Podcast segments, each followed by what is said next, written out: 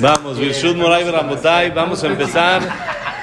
Moti, vamos a empezar. Perek Bab. Sexto, no, no salió. Sexto Perek, último capítulo del Pirkei Avot. Nada más hay que saber algo importante antes. El Pirkei Avot en realidad son cinco capítulos y la Mishnah que acabamos ayer es la última de todo Pirkei Avot. Este capítulo que está agregado, el sexto, es como un agregado que se aumentó después de Baraitot, que no son Mishnayot. Se van a dar cuenta ustedes que es un poco diferente el estilo ahorita de el último capítulo. Ya es corto, ya el último que nos falta, pero es un agregado al Pirkei Avot principalmente hablando sobre la importancia de la Torah, del estudio de la Torah, de la manera de comportarse como la Torah pide, y por eso hay como una mini introducción antes de empezar todo este capítulo que dice así, Shanu Chachamim Bilshona Mishnah, Baruch Shebachar Baem Mishnatam. Estudiaron Jajamim con el texto, con el mismo lenguaje, el mismo idioma, que la Mishnah es parecido a la Mishnah, pero ya es de Jajamim después, que es de Baraitot. Sí, por eso las explicaciones que tenemos sobre esta parte no son las mismas que sobre las anteriores, no son los mismos Jajamim, ¿sí? Y como dijimos que el Pirkei se estudiaba entre Pesach y Shavuot, que tenemos siete semanas, entonces como eran cinco capítulos, la aumentaron uno más para que sean seis y tengamos uno por semana para poder completar a las siete semanas que debe de ser un capítulo por semana, de la 1 a la 2 el 1, así hasta que uno llega a Shavuot, que ya acabó el sexto capítulo, y el sexto capítulo es el que más tiene que ver con Shavuot, porque habla de lo que es la Torah, la importancia de la Torah. Y dice, bendito que escogió a estos Jajamim y a sus Mishnayot, a sus enseñanzas, le damos como que las gracias a Hashem que nos puso en nuestro camino este tipo de líderes y de guías para que nos puedan enseñar todos estos mensajes que aprendimos durante Pirkei Avot. Y ahorita empezamos Perek Vav Mishnah Aleph. Dice así, Rabbi Meir Omer. ¿Ya, Moti? ¿O todavía? Un ratito más. Eso. Así ya lo, lo enganchamos un poquito más. Rabbi Meir Omer. Kola osek batorah lishma zochele de barim arbe. Velod. אלא שכל העולם כולו כדאי, כל העולם כולו כדאי הוא לו, נקרא רע, אוהב את המקום, אוהב את הבריות, משמח את המקום, משמח את הבריות, ומלבשתו ענווה ויראה, ומכשרתו להיות צדיק, חסיד, ישר ונאמן, ומרחתו מן החטא, ומקרבו לידי זכות, ונהנים ממנו עצה ותושייה, בינה וגבורה, שנאמר לי עצה ותושייה, אני בינה לי גבורה, ונותנת לו מלכות וממשלה, וחיקור דין, ומגלים לו רזי תורה, ונעשה כמעיין המתגבר, וכנער שאינו פוסק, והווה צנוע, וערך רוח, ומוחל על עלבונו, מגדלתו, מרמתו, על כל המעשים. רבי מאיר así. ¿Quién es Rabbi Meir? Rabbi Meir Balanés. Normal cuando la Mishnah dice Rabbi Meir, se refiere al famoso Rabbi Meir Balanés, que él tenía la fuerza de hacer milagros. ¿Cuáles eran los milagros que hacía? La historia más famosa de él, el de Miranen. ¿Y dónde salió eso? A él habían, los eh, Goim, habían secuestrado a su cuñada, a la hermana de su esposa. Y le dijo, su esposa le dijo, oye, pues échale la mano para que salga de ahí, que no la tengan ahí secuestrada y la usaban como mujeres bajas, la usaban como la, las hacían así para que estén con gente. Y entonces eh, la, la, esposa de Mir que era una Sadeh, que también dicen que era una como una jajamá, como era, era muy muy inteligente, se llamaba Bruria, Bruria, por si a alguien le falta nombre para su hija, le puede poner Bruria, es un nombre de la esposa de Rabbi Mir Balanés. Rabbi Mir Balanés le dice Bruri a su esposa, oye, vete a salvarla, no seas gacho. Tú sabes cómo hacerle todo esto. Le dice, ok. Fue Rabbi Mir a salvarla, llevó dinero para dar de mordida, para sacarla, llevó mucho, mucho dinero.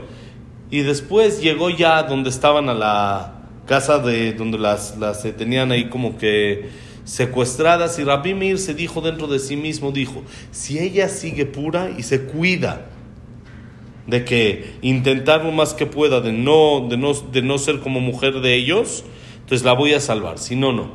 ¿Y qué hizo?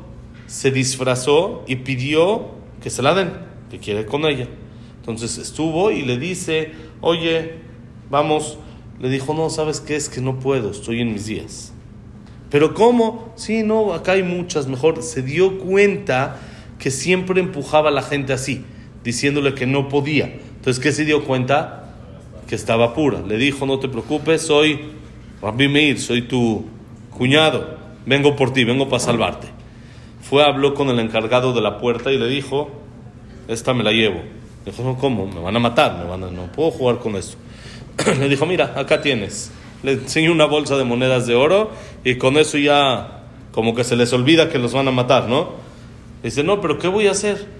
Le dijo, mira, cuando vengan tengo que repartir, entonces le dio más, y lo, el mismo rollo que, que nos conocemos aquí bien. Hay que repartir entre el sargento, el comandante, el este del otro, del otro, del otro.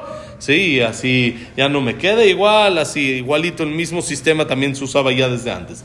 Y entonces le dice, le dice, eh, le, dice el guardia a Mir, pero ¿qué hago cuando me, me vayan a agarrar y me van a decir dónde está? No puedo repartir tanto, ¿cuánto puedo dar? Ya no me voy a quedar con nada. Les dijo, mira, cuando tú tengas un problema, vas a decir así, vas a decir, el A de Meira Neni tres veces, el A de mira neni, el A de mira neni, el A de mira neni, y con eso vas a ver como asunto solucionado. Me dice, ah, Chuchito, ¿quién te va a creer esa, esa historia? Compruébamelo. Dice, está bien. Está el perro guardia, el perro ahí que estaba ahí de los fuertes. Dijo, mira, suéltalo, inténtalo. Que quería Ramírez que se lo coma ya el perro de una vez, ¿no? Suéltalo, intenta y di.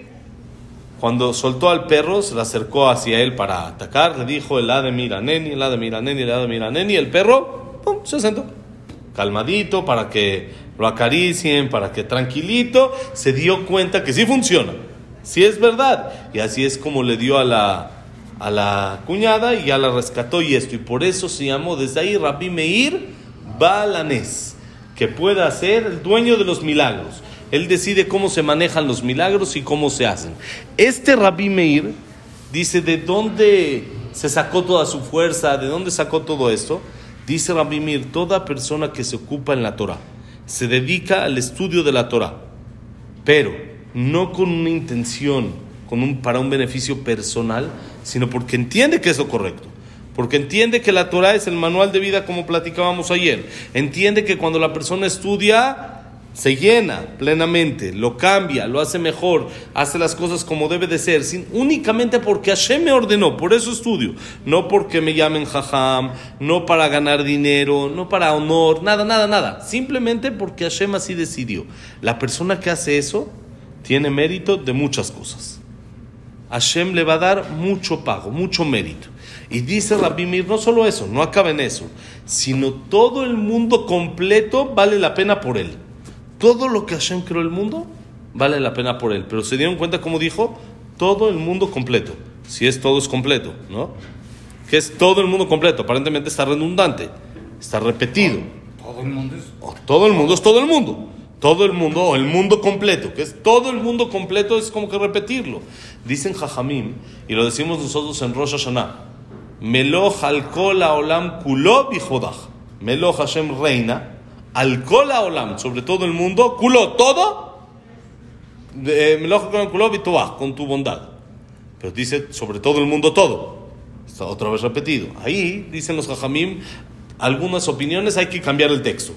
Está mal dicho, no se dice así. Pero nosotros sí lo decimos. Dice el Taz, es uno de los comentaristas sobre Shulchan Aruch. ¿Por qué? Dice, nosotros tenemos en la Torah una regla que se llama rubó que culo. La mayoría es como todo. Cuando una persona tiene mayoría, va detrás de la mayoría y la mayoría se considera como todo. Entonces dice el Taz, si solo diría Melohal Kola Olam reina sobre todo el mundo, ¿yo qué pensaría? Que sobre la mayoría. Y la mayoría también se llama todo. Pero ¿qué pasa si hay un pueblito ahí que no aceptan el reinado de Hashem? No pasa nada. Otro pueblito por ahí no pasa nada. Pero la mayoría lo acepta y ya está bien decimos reina sobre todo el mundo todo. ¿Qué es todo el mundo todo? No, no solo, solo sobre la mayoría, no algo que se considere todo, sino algo que en realidad es todo. Entonces dicen Jajamim lo mismo acá. Todo el mundo completo vale la pena por él. Pero un árbol, hay un árbol más que está a la mitad de, de la carretera de México a Acapulco. Allí hay un árbol. Ese árbol vale la pena solo por el Señor que estudia. No solo la mayoría del mundo, cada detalle del mundo vale la pena. Y Hashem dijo, qué bueno que lo cree, qué increíble que se creó y qué bueno que hice esta construcción, esta creación. ¿Por quién? Por la persona que se dedica a estudiar Torah. Lo vale. Dice Nikra Rea, se llama amigo, compañero de Hashem. Amigo de Hashem, ¿quién quiere ser amigo? Un amigo de Hashem, ¿quién no quiere? Se llama también alguien que ama a Dios. ¿Quién quiere a Dios? El que estudia lo que te dice. Si tu esposa Moti te escribe una carta y no la lees, ¿quiere decir que la amas o no? Que no. ¿Qué quiere decir? La lee uno, le da valor, y casi uno casi casi la tiene que mandar a enmarcar para que no le vaya en feria, ¿no? ¿Por qué? Para demostrar. Tu esposa te dice, demuéstrame. Si está mucho todo tapizado. Demuéstrame que me quieres. La persona que estudia Torah se llama que ama a Hashem porque está leyendo la carta que Hashem le mandó. Eso es Oebe Tamakom. Otra más. Ama al mundo entero. La persona que estudia Torah ama al mundo. ¿Por qué ama al mundo? Ama a Hashem, está bien. Porque el mundo se mantiene por el estudio de la Torah. Entonces, si él estudia Torah, quiere decir que él quiere que el mundo se siga manteniendo. Quiere decir que ama al mundo. O Tabriot ama las creaciones de Dios. No solo lo ama, miren qué increíble, alegra a Hashem. La persona que estudia pone de buenas a Hashem, lo alegra. ¿Quién no quisiera alegrar a Hashem? Cuando uno quiere hacerle un bien, por ejemplo, a su papá, ¿no? Uno quiere, que, lo quiere que se sienta bonito. Qué bien se siente cuando uno hace sentir bien a alguien que uno quiere. No hago sentir bonito a mi papá por esta cosa que hice, por algo. ¡Oh! Qué rico se siente, no por lo que yo me siento, sino qué rico se siente en que Él se alegró por mí. Lo mismo dice Hashem, cuando estudias Torah, me alegras, me pones de buenas. Si alguien quiere poner de buenas a Hashem, es más fácil pedirle a Hashem cuando está de buenas, ¿no? Entonces, ¿qué hay que hacer? Estudiar. Por eso decimos, antes de, eh, entre Minjay Arbit y esto, Rabbi Hanania. ¿Para? Que haya un estudio entre Minjay y Arbit para poner la Hashem de buenas, lo pones de buenas, ahora sí rézale, ahora sí pídele, porque no es lo mismo a cuando está de buenas a cuando no está de buenas. Mesamea Getamakom, ama, eh, alegra a Dios, también alegra a las demás personas, porque ustedes saben de que está prohibido estudiar Torah en Tisha B'Av. Tisha uno no debe de estudiar Torah. Solo cosas de la destrucción del Betamigdash, cosas así. Pero uno quiere estudiar Gemara y quiere estudiar, no, no se puede. ¿Por qué? Dice la halajá, la Torah alegra el corazón de la persona. Cuando la, cuando la persona estudia, se alegra, se pone contento, se pone de buenas esto. Entonces, cuando uno estudia, pone de buenas a Hashem y pone de buenas al mundo. ¿Por qué? Porque él se pone de buenas y luego él está con las demás personas, contagia a los demás de ese buen humor y por lo tanto se pone de buenas. Lo viste humildad y temor. Cuando la persona estudia, se da cuenta qué tanto no sabe, qué tanto me falta por entender y de qué te presumes entonces. Entonces, ¿qué gana uno? Humildad. La Torah viste a la persona de humildad. Entre más uno estudia, más se da cuenta que menos sabe. Entre más uno agarra un libro, uno de Jajam Obadei Yosef, y empieza a leer, y se da cuenta que cuánto me falta. El jajam puso en un libro, en una chubá se llama, en una respuesta, si le hacen una pregunta y él contesta, más de 60, 70 libros que leyó para escribir eso.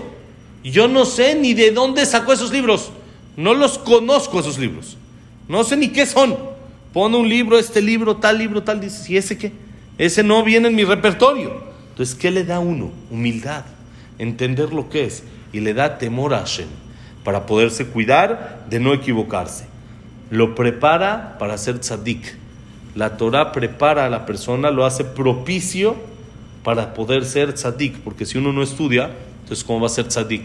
¿Qué tzadik? El que hace lo que tiene que hacer. Si no sabes lo que tienes que hacer, ¿cómo vas a ser tzadik? Entonces cuando la persona estudia, lo hace propicio para ser tzadik. Tzadik también, hasid. Hasid hemos explicado varias veces, no es el de las peyes así, no, no esos de las calcetas blancas, y e, esos no, esos también son Hasidim, pero lo que se refiere acá a Hasid es el que hace más de lo que debe de hacer, más de su obligación. Mi papá me pidió un café, ¿qué hago? Le doy un cafecito con una rosca. No le llevo nada más el café, café con un platito, le pongo una servilletita, una rosca, ¡ojo! ¿No? Se siente uno rico cuando lo atienden así, ah, en vez de que solo café, también, ya cumplí, te di, no me puede reclamar nada porque le di. Pero cuando uno hace más de lo que le pidieron, rosquita, galletita, lo que cada quien quiera, entonces, ¿qué demuestra? Amor por esa persona. Luego también lo hace Yashar, lo hace una persona correcta, lo hace una persona de bien, Neemán, confiable. Cuando una persona estudia la Torah y ve todas las alajot que hay, se da cuenta cómo debe de cumplir. Y cuando uno cumple todos los temas monetarios que hay en la Torah, lo hace alguien derecho, lo aleja del pecado, lo acerca a tener zehuyot. Ahora, el mundo tiene placer de él de poder recibir consejos de esta persona.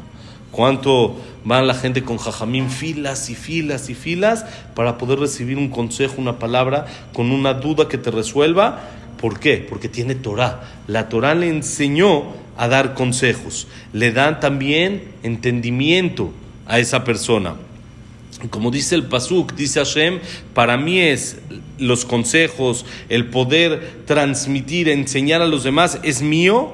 Mío es el entendimiento, pero yo se lo doy a quien estudia Torah. Le dan también malhut, le dan reinado y gobierno.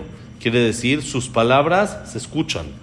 Cuando, alguien estudia Torah, en realidad, verdaderamente, lo que dice se escucha. Hikura Din sabe analizar casos. La Torah le abre la mente para que sepa cómo analizar lo que está viviendo. No solo casos de Torah, sino casos normal dentro de la vida que la persona tiene, cómo analizar este caso, cómo saber hacer esto, cómo resolver tal cosa. Le descubren los secretos de la Torah, que es Kambalá. Se hace como un manantial que se fortalece y se va aumentando cada, cada vez más y como un río que no se interrumpe. Es humilde, es aguanta su enojo, perdona cuando lo hacen eh, lo ofenden, lo enaltece y lo hace más elevado de cualquier otra creación en el mundo. Porque cuando la persona tiene todo esto, se hace grande. Y así es como Rabbi Meir se llegó a hacer Balanés. ¿Cómo se hizo Balanés? ¿Cómo pudo? Porque él estudió Torah Lishma Torah como debe de ser, entonces se cumplió en él todo lo que vimos en esta Mishnah. Mañana, Besat seguimos con la segunda Mishnah. Bonito día, señores. Todo lo bueno. Todo lo bueno. Que la clase así, en un Nishmataban, en el Sarat Miriam, Servan Miriam, Víctor Jaime Cler, Eliao Bendice, Sakeros Agilson, El Batatife, Cler Batzara, Ben Janet, Yosef Ben Dora y Yosef Ben Janet. Eh, David Salam Marí, ¿quién más? Samuel Ben Amelia, Eliau Ben Bahía, Eduardo Ben Silvia Samuel Batara Simcha, Jaconcel Hasila Batzalja, Estel Bat Minimalka, Luna Batzara, Isaac Rosa Gilson, Janet Bat Latifle, Kere Batzara. Ok, Leinun Ishmat, este, Leinun Ishmat, Frida Bat Miriam. Y Ben Ben Ben Evelina, como Linda Rachel, Yosef Sofi Bat Frida, Sofía Bat Jessica, Yosef Ben Sharon, Yosef Ben, eh, Yosef Pepe Ben eh, Margarita Simcha, eh, Frida Bat Zara, todo lo bueno, señores. Verajayat Bonito día.